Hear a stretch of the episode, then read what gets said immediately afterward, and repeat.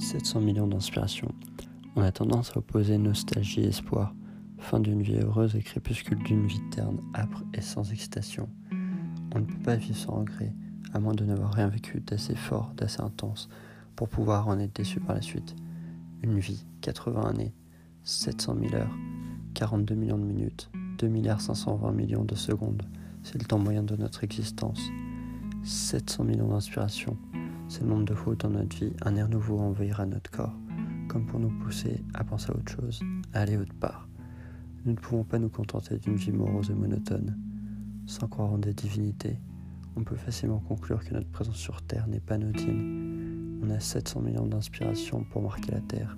Certains, comme Mozart, n'auront pas eu besoin d'un dixième de cela pour s'inscrire dans l'histoire. D'autres, comme Nelson Mandela, auront passé plus de 200 millions d'inspirations à souffrir pour la cause qu'ils défendaient. Pour autant, pouvons-nous parler de regret d'avoir vécu leur vie? Non, car après avoir connu la prison, l'exil ou autre, ils ont continué à croire en leur lutte. Inspiration, un mot à double sens. Dans mon développement, je parle de l'action du cycle respiratoire. Cependant, l'inspiration est aussi un déclic, une idée soudaine, un brin de folie qui nous anime et qui peut changer le monde.